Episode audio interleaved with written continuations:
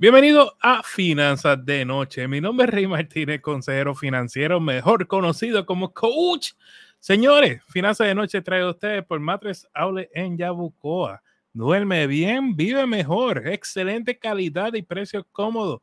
Hacen entrega en todo Puerto Rico. Para más información, llamar al 787-893-4015. 787-966-7186, horario lunes a sábado de 8 a 5 a mí me consiguen todas las diferentes plataformas sociales bajo Finanzas con Rey en Instagram, Facebook, YouTube y TikTok. Buenas noches, gente. Buenos miércoles. El miércoles estamos en vivo. Sabes que estamos en vivo todos los días, lunes a jueves, siete y media de la noche, hora del este, hora de Puerto Rico ahora mismo. Así que estamos aquí para hablar de temas de dinero y todo aquello asociado al tema del dinero que te puede afectar. Habiendo dicho eso, en la noche de hoy hay un tema que yo he querido tocar hay unos temas en particulares que yo toco con ciertos invitados porque pues son de mi confianza y sé que puedo hablar con, sé que estos temas con más confianza que, que con otros, ¿verdad? Y, y es acerca de la falta de educación financiera que ha creado ignorancia financiera en nuestros países. Obviamente yo vivo en Puerto Rico y pues puedo hablar libremente de aquí por lo que conozco, ¿verdad? Entonces, tú vas a una tienda, tú vas a Plaza, ejemplo, y que un, un mall, y te ofrecen una tarjeta de crédito en cada tienda. Lleva uno coleccionando tarjeta de crédito. Uno va, eh, va a buscar un auto, tú no quieres un auto usado, tú quieres un auto nuevo, ¿verdad? Entonces, y nos comparamos y nos sentimos juzgados. Y, y, quiero hablar con este tema acerca de, de la educación financiera y la ignorancia financiera, con mi amigo y colega Félix Rosario. Además, Félix, saludos, Félix. Saludos, Rey. Eh, saludos a todas las personas que nos están viendo. Siempre es un placer estar aquí. Gente, saluden. ¿Dónde están ustedes? Escriban, que nos gusta que ustedes interactúen con nosotros porque hace, ¿verdad? Una comunicación más amena. Así que los invitamos a que compartan este live y le den like. Eso ayuda al algoritmo para que mucha gente sepan que habemos dos aquí hablando de finanzas personales. so, Félix, hay, hay un tema que, yo, como comenté, me gusta hablarlo contigo, porque hay, temas que más son más de, la sociedad y, y, como, ¿verdad? Yo sé que, tú vienes de Puerto Rico y has triunfado en Estados Unidos. Eh, y todos sabemos por los pasados podcasts lo que has dicho y, por qué, tus razones. Pero entonces, eh, existe una palabra que últimamente en Puerto Rico se está tocando mucho, y es la palabra educación financiera. Y, vamos a ir por un listado de cosas, pero de entrada, mi percepción es que la educación financiera está recientemente, realmente, realmente está llegando a esta isla, a Puerto Rico, ¿verdad? ¿Cuál es tu percepción en cuanto a esto? ¿Por qué nos falta educación financiera? Porque es que tú sientes como yo que ahora que está llegando esta información o, no ha llegado, ¿cuál es tu percepción? Eh, ok, so en cuanto si ha llegado, creo que, yo opino que sí. O sea, si tú vienes a ver esta cantidad de personas que están hablando de, finanzas personales es mucho más de lo que tú digas, que digamos que era hace cuatro o cinco años atrás, ¿verdad? ¿Sabes? Tú llevas hablando de finanzas personales hace 10 años, pero hace 10 años eras tú solo. o, o si acaso dos o tres personas más, pero ahora tú sabes, tú tienes una variedad de personas y tener grupos, tenemos varios colegas, como quien dice, de todas las generaciones, personas que le hablan a los gencinos, este, personas que le hablan a los millennials, personas que le hablan a grupos más, ¿sabes? la generación X, boomers, ¿me entiendes? Tenemos varias personas que están hablando de finanzas personales este, para Puerto Rico, este, y está llegando, ¿sabes? Se ve que está llegando el mensaje, ¿verdad? Este, y ¿sabes? tú lo ves tanto en las interacciones, los números, o ya creo que no es como tú compararlo hace cuatro o cinco años atrás, todavía, todavía falta mucho más que hacer, ¿sabes? Esto solamente es el principio. Este, pero este problema de, de la ignorancia de las finanzas personales no solamente es un problema en Puerto Rico, es un problema este, de Latinoamérica completo, inclusive hasta tú puedes incluir eh, Estados Unidos, aunque Estados Unidos hay más información, pero también incluye ya porque hay muchos hispanos allá, hay muchas personas que todavía este, no saben. Este, lamentablemente es que no te, es, como un efecto dominó, ¿verdad? No te enseñaron en la escuela, tus papás no aprendieron, al tus papás no aprender, no te enseñan a ti. Y entonces ese, ese, ese dominó, ¿verdad? Este, yo sí opino que a medida que, mientras que nosotros seguimos dando ese mensaje de finanzas personales y, este, personales y las personas sigan aprendiendo, las futuras generaciones son las que se van este, a beneficiar, ¿verdad? O sea, yo que he hablado ya que nosotros tenemos nuestra hija, o sea, ya mi hija va a empezar a hablar, o sea, yo voy a empezar a hablarle de dinero desde que ella nazca, ¿me entiendes? O por lo menos, ¿sabes? Poco a poco, y ella va a tener una ventaja que yo no tuve cuando yo, este, cuando yo estaba criando, ¿verdad? Y eso, eso va a ser bien interesante ver el futuro de aquí a 10, 15 años, este, todas las personas que se han beneficiado porque hoy tomaron una decisión de aprender más sobre finanzas personales. Dice tengo 59 y no tengo ni idea de finanzas. Pues bienvenida a este mundo de finanzas, aquí es donde, o bienvenido, aquí es donde hablamos de, de todo esto de finanzas personales y brindamos educación financiera de una forma amena, eh, ¿verdad? No serio, así, educando. este, exacto. So, y, y, y, para los que sienten así, y esto es uno de los puntos que tengo dentro de lo, lo que yo meditando sobre este tema a veces pensamos, Feli, eh, ¿verdad? Yo tengo la parte de la, generación que me sigue, eh, ya está en los 50, 60 también. Hay personas de esa que, que, me siguen y le agradezco el apoyo.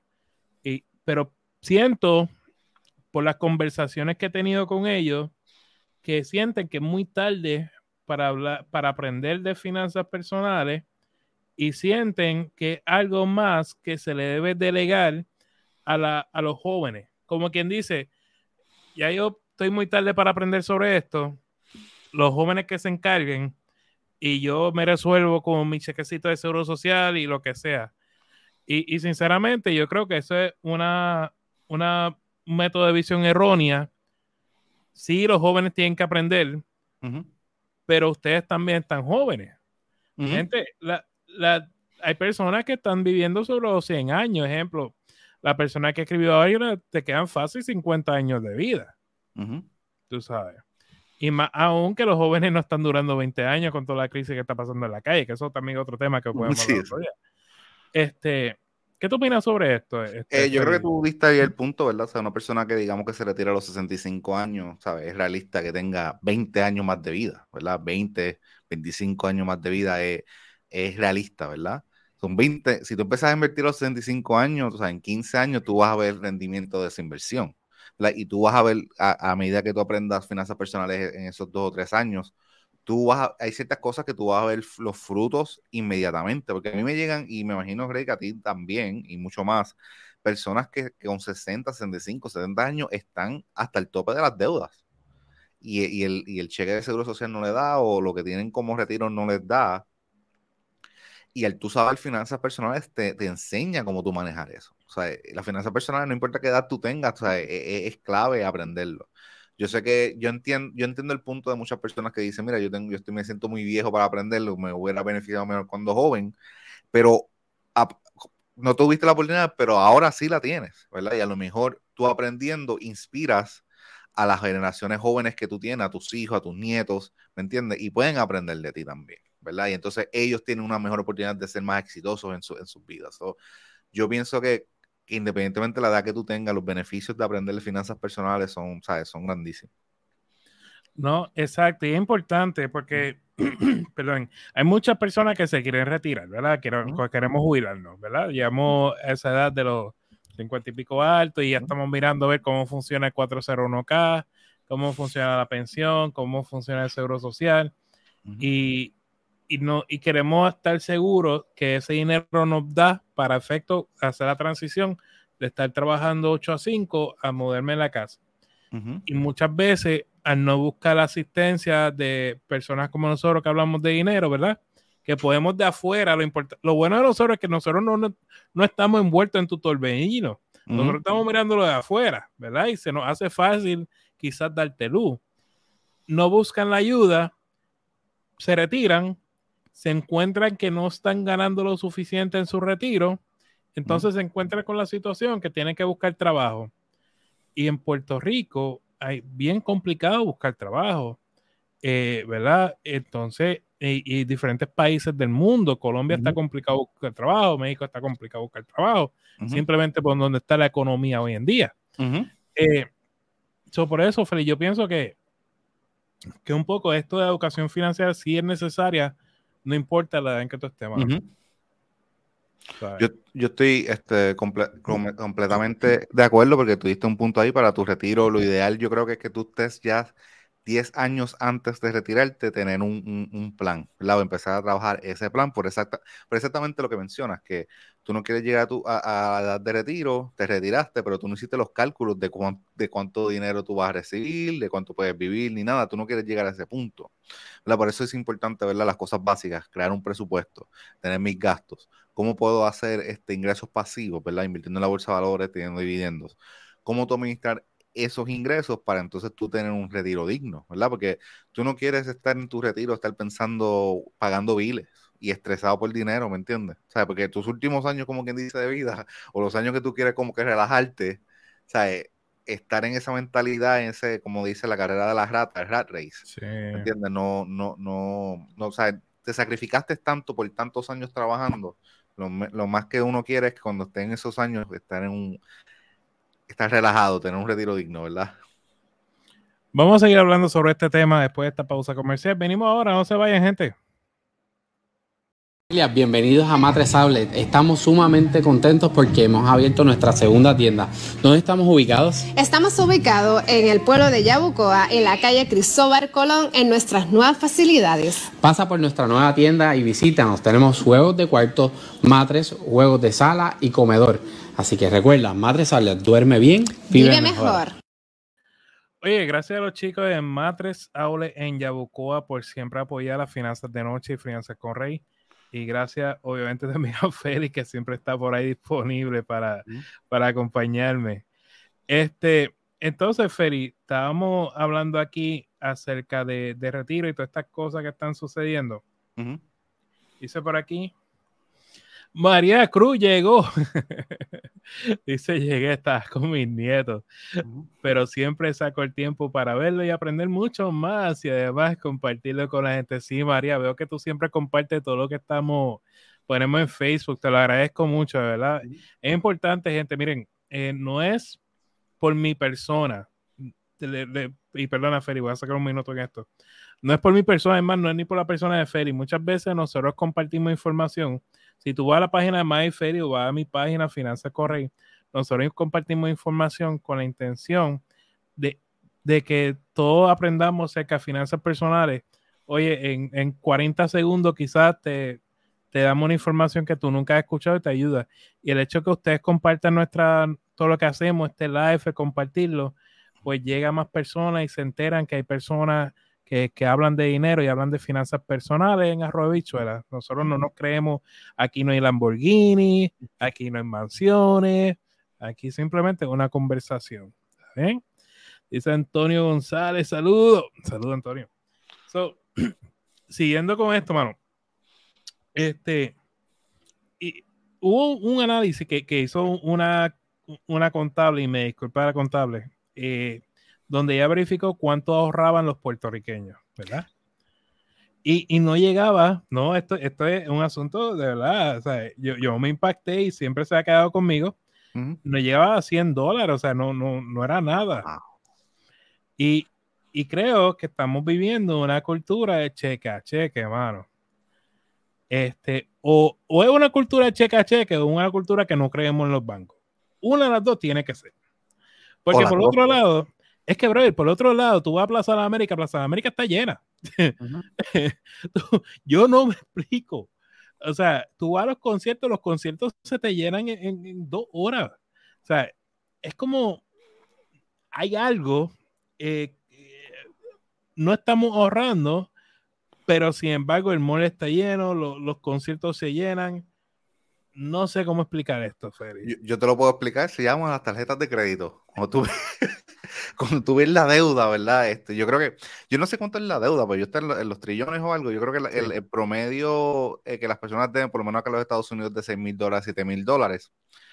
Este, yo me imagino que ese promedio tiene que ser similar en, en, en Puerto Rico, tú sabes, pero estamos hablando que si tú debes esa cantidad, el, los salarios promedio es mucho más bajo en Puerto Rico, estamos diciendo que el porciento de deuda que tú tienes es mucho más alto comparándolo con Estados Unidos, ¿verdad?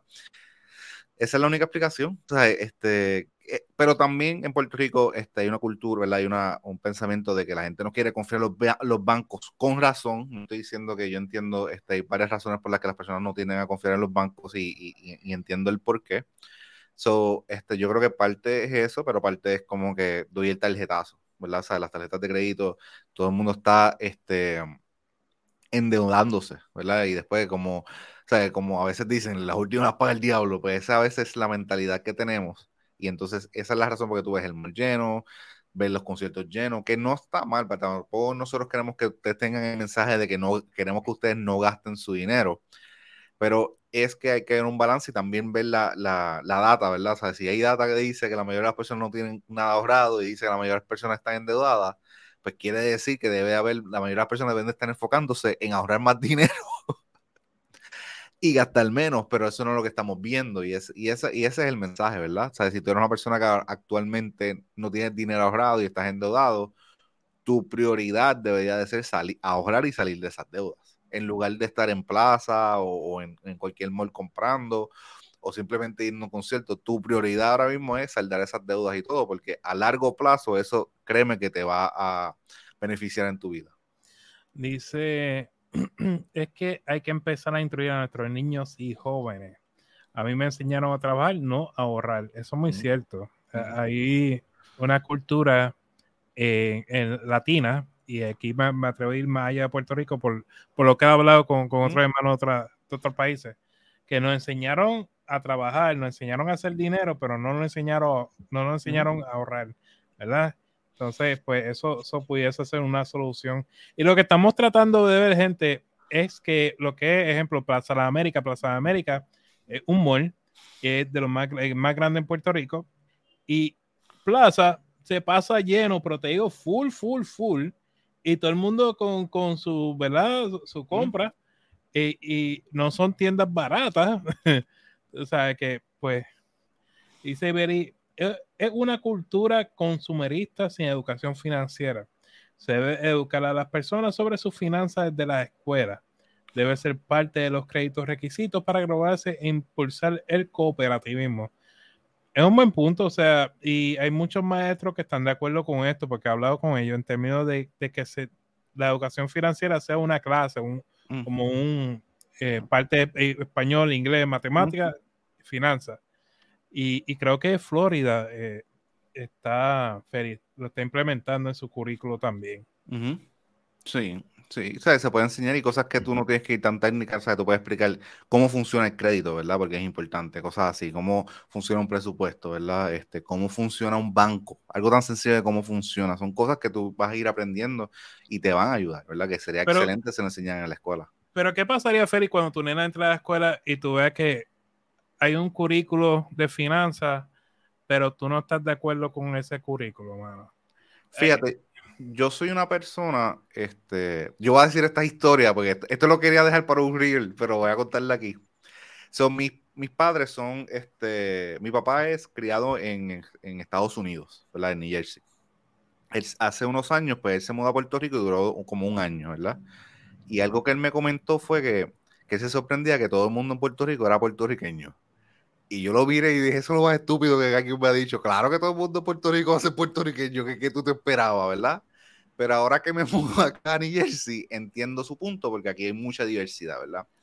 Y tú ves diferentes culturas, este, ¿sabes? mi vecina es dominicana, el otro es italiano, ¿me entiendes? Ves mucha diversidad. ¿Por qué traigo esto? Es porque todo el mundo tiene diferentes perspectivas, ¿verdad? O sea, yo tengo una perspectiva de que estando en Puerto Rico yo veo las cosas de X manera, ¿verdad? Este, y a veces es bueno escuchar ciertas perspectivas, ¿sabes? Tú y yo, por ejemplo. O sea, tú, este, yo hablo mucho de tarjetas de crédito, tú no, no te gustan las tarjetas de crédito, ¿verdad? Mucho en tu contenido. So, yo lo vería más con ese sentido de que la persona que si enseñan algo a lo mejor que yo no creo, pero por lo menos que ella lo escuche. Y entonces que, que mi hija determine qué trabaja para ella o no. Porque al fin y al cabo es finanzas personales, ¿verdad? No es finanzas en grupo. Y tú tienes que entender qué trabaja para ti, qué no trabaja, y, y qué trabaja y qué no trabaja. Porque a lo mejor una persona que te consuma a ti, a lo mejor no aplique todo, todo, pero aplica algo y de me consuma a mí, y entonces lo complementa con lo que escucha de nosotros o de otra persona que habla de finanzas. Eso tú vas creando qué es lo que trabaja para ti. ese es mi punto. A pesar de que hay muchas cosas este, que no estaría de acuerdo, pero me gustaría que ella las viera, las escuchara para que entienda otra perspectiva, ¿verdad? No, y, y, yo estoy de acuerdo contigo. Y a mí me ha llegado mucha crítica en cuanto a esto. Y sé que, porque me lo han escrito, me, lo han hecho saber. En cuanto, yo tengo, traigo muchos invitados a este programa de diferentes aspectos en cómo enseñan finanzas personales. Y dice, pero Rey, pero es que tú como que te estás yendo de tu línea. No, yo no me estoy yendo de mi línea. Al contrario, yo estoy estableciendo un diálogo con diferentes maneras de pensar para que entonces tú te adaptas, tú coges de lo mío, tú coges lo de Félix, tú coges lo de Rosanic, tú coges lo de María y, creas tu visión y tú creas tu filosofía, porque al fin y al cabo, ¿de qué vale tú, tú, yo enseñarte esto, tú no estás de acuerdo conmigo, pero si estás de acuerdo con Félix, pues mira, chévere, escuchaste a Félix, pues vete con Félix, pero el plan que viste, ese es el plan que debes de seguir con, el, con la persona que, que te sientas cómoda. E, eso es, esa es la base. O sea, aquí no se trata de que una sola forma de hablar de finanzas personales. no. Eso, no, eso ni sentido hace. Este, dice Antonio, no es tanto ahorrar, sino saber invertir. Como en la bolsa de valores, en P500, entre otros, y saber diversificarse. Estoy de acuerdo hasta cierto punto porque lo único que yo digo en cuanto al ahorro es que no, no perdamos de perspectiva que necesitamos un fondo de emergencia líquido. porque no todo, tú no vas a tener todo tu dinero en la bolsa de valores, tú sabes. No sé, Félix, ¿tienes algo con eso? Eh, sí, estoy de acuerdo con, tu punto, ¿verdad? Este, la cantidad ahorrada que tú quieres tener es tu fondo de emergencia, Y, después, pues, el otro dinero puede tener inversiones, como tan sencillo como invertirlo, como menciona Antonio, ¿sabes? En S&P 500 y entenderlo y diversificar y, tener esa diversificación. A veces caemos también en que estamos buscando una acción o, la criptomoneda que nos va a hacer millonarios y tú sabes, a veces, a veces no, ¿sabes? no hemos visto cómo esos han sido errores que han pasado en los últimos años. Personas buscando esa, esa inversión de hacerse rico rápido y pierden un montón de dinero con eso. No, porque el vecino. Siempre cuando alguien me rompe con la. Con la normalmente me, la, entra el vecino, el amigo, el artista. Ya yo sé. Dice eh, Anne-Marie: No se nos enseña. De niña nos dan dinero a diario y cuando llegamos a adultos no entendemos que no funciona de esa manera. Cobra y pasa una semana o dos a una quincena y te das cuenta de la importancia de crear un presupuesto. Como madre, he tenido que enseñarle a mi hijo a usar un presupuesto que hay que ahorrar. Eso está excelente. O sea, yo estoy de acuerdo contigo. Yo, yo soy lo que pienso que no se le debe dar una, una mesada semanal a los hijos. Yo pienso que se le va a asignar tareas sencillas, nada complicado, no estamos hablando de esclavitud, este, y se le paga por las tareas para que se vayan acoplando a ese sistema eh, que tenemos, la realidad, es el mundo que vivimos, tú sabes. Este, no sé, Félix, que tú... Y que eso de las mesadas, em, eh, yo lo veo más como que, este, eh, no en la comunidad latina, o sea, esto es más de, Estados Unidos, tú sabes, el, como quien dice el americano, que se ve más la mesada. Este, so, yo no, o sea, por lo menos yo no me crié con mesadas, eso no es algo que yo he visto en la comunidad latina. Pero sí estoy de acuerdo contigo, es algo que inclusive yo he discutido con May, que me gustaría como que con, con Mayita, a, medida que ella vaya creciendo, como que hacerle crear tareas para que, para que entienda el valor del dinero. Yo, yo siempre hablo, cuando hablo de este tema, este tema me lo trae mucho y, y voy a aprovecharle la pregunta o el comentario para eso. Yo pienso que cuando tu, tu hijo tan pequeño, tú le buscas tres jaras que sean transparentes en una jara pon el título afuera de gastar, otra ahorrar y otra dar. ¿Qué pasa? Cada vez que tú le das dinero, va a dividirlo en tres partes, en el ahorrar, gastar y dar, ¿verdad? Visualmente, a medida que pasa el tiempo, ese dinero se va acumulando. Y, ejemplo, quiero comprarme un juguete, vente, tráete tu jara, vamos a comprar el juguete. Que no dio, no le dé el dinero, que aprenda que hay que esperar un poco y después le da el dinero. Obviamente dentro de lo razonable, gente. Luego, cuando ya está creciendo, le puede abrir una, una cuentita de banco esta de que tiene para los jóvenes y le enseña a usar la tarjeta de débito para que administre, porque lo menos que tú quieres es que tu hijo llegue a los 18 años a la universidad y te esté llamando cada dos días no tengo dinero. Tú sabes, ahí sí, oh, es problema. Y, y, lo que piensan, Feli, aprovechando eh, tu, tu expertise en el tema de crédito, lo que piensan que el crédito es todo. O sea, en términos de, de bypassear otros aspectos de las finanzas, invertir, ahorrar, presupuesto.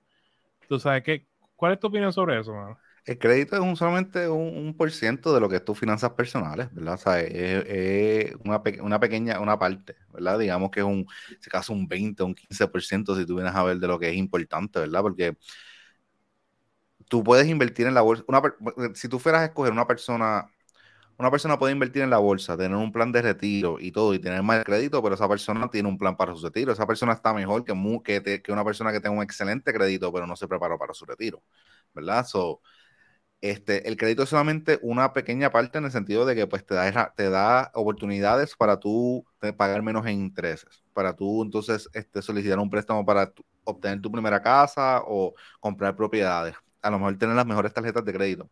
Y en eso te ayuda, ¿verdad? Pero mm, a veces me, me, me, me, gusta mucho esta pregunta porque a veces me pasa mucho, yo que brego tanto con crédito, que las personas le dan tanta importancia al crédito más que otras cosas de las finanzas personales, como crear un presupuesto, como lo que son las inversiones. Este, eso, esos temas son un poco más difíciles de hablar y de explicar que a veces el mismo crédito, ¿verdad? Y entonces es más fácil hablar de, tarjetas y eso a veces que tú decirle, mira, estos son es más fácil hablar de las mejores tarjetas de crédito de hablar de estos son los mejores fondos indexados, ¿verdad? No, oye, Tú tienes un buen punto ahí y, y, el punto de quizá el crédito ha sido, este, cae mejor porque es fácil de explicar. Sí, exacto. Es como cuando tú explicas este bienes raíces versus eh, cómo funciona la bolsa de valores, ¿verdad? Como tú haces en bienes raíces, que tú compras una casa y la renta, ¿verdad? Es fácil de explicar, así obtienes dinero. Este, con la bolsa de valores, pues eh, tú tienes que explicar un poco cómo trabaja una, compañía, cómo, eh, cómo, es la economía de los Estados Unidos. O las personas se la hacen un, poco más difícil de entender al, al, principio, ¿verdad? Y el crédito es lo mismo. Básicamente me están dando dinero prestado del banco que yo puedo maximizar. es que Dice Gabriel, eh, soy nuevo en estos temas de finanzas y no sé cómo empezar a invertir. So, Gabriel, nosotros tenemos un taller, se va a dar virtual, se llama, si ve aquí abajo en la, en la pantalla, cómo invertir dinero 101, va a ser este sábado, no, el próximo sábado, va a ser virtual, obviamente no sé si está en Puerto Rico, si está en Puerto Rico se va a dar en Ponce, en Ponce Value Education Academy, puedes comprar taquilla en mi página finanzascorrey.com lo bueno es que te vamos a enseñar cómo, cómo invertir dinero. ¿Está bien? Eh, dice Juan, buenas noches. Este, Juan, invertir en Fit Habit. Fit Habit. Sería bueno. Es que yo, no sé, ¿tú, tienes experiencia cobregando con esto de FinHabit? Si no, si no, si no me equivoco, FinHabit es parecido a Acorns, este, en el sentido de que tú inviertes y ellos te crean tu portafolio de inversiones, pero entonces tú vas a pagar ciertas penalidades, cierto cargo, cierta suscripción debido a eso. Pero yo, mi recomendación de verdad, si quieres aprender, porque en verdad lo que estás preguntando es como si tú me preguntaras qué banco es mejor, ¿verdad? si este, o lo otro y cómo utilizarlo, ¿verdad? FinHabit como tal te va a cobrar ciertas suscripciones, ¿me entiendes? Pero yo te recomendaría, como Rey acaba de mencionar, este, el taller de invertir, ¿verdad? Y buscar toda la información y aprender, porque solamente me la pregunta de FinJavier es simplemente este, de dónde, ¿me entiendes? ¿Dónde voy a invertir mi dinero? Pero eso no, no te está diciendo en qué lo vas a invertir, cómo, cómo funciona invertir tu dinero ni nada. y hay varias, hay muchas aplicaciones también que también son excelentes que nosotros utilizamos. este, si yo me sí, buscar más información. Lo que es Fidelity, Robinhood, Vanguard, un montón de, que tú puedes usar. Obviamente si me preguntas a mí, yo siempre te voy a usar, usa un asesor financiero de donde tú vivas, eh, porque pues, especialmente si tú nunca has invertido dinero, te va a ayudar en cuanto, en cuanto a esto. So, y, que no quiero hablar mal de FinHabit porque sé, conozco la intención del que creo de FinHabit, eh, pero no lo veo genuinamente como un método de inversión eh, concreta. Es lo que quiero decir sobre eso. Este, nada, Félix, se nos acabó la media hora, bro. Sí, sí. Sí, siempre es un placer estar aquí este, en, Finanzas de Noche y, estar con la comunidad aquí. Gracias por la invitación. Millón de gracias. Señores, finanzas de noche. Eh, mañana seguimos. Tenemos a María de Dinero en Spanglish. So, gente, si quieres hablar conmigo, envíame un mensaje directo al DM bajo Finanzas con Rey. Con mucho gusto nos sentamos a hablar. Y en lo que yo les pueda ayudar, pues escríbame con toda confianza que con mucho gusto, si, si tenemos recursos a mano, se los vamos a enviar gratis. No, no hay ningún problema con eso. Pero lo más importante, lo más importante, vive como nadie para que luego puedas vivir como nadie y sobre todo sueña en HD. Muchas bendiciones, gente, que descansen.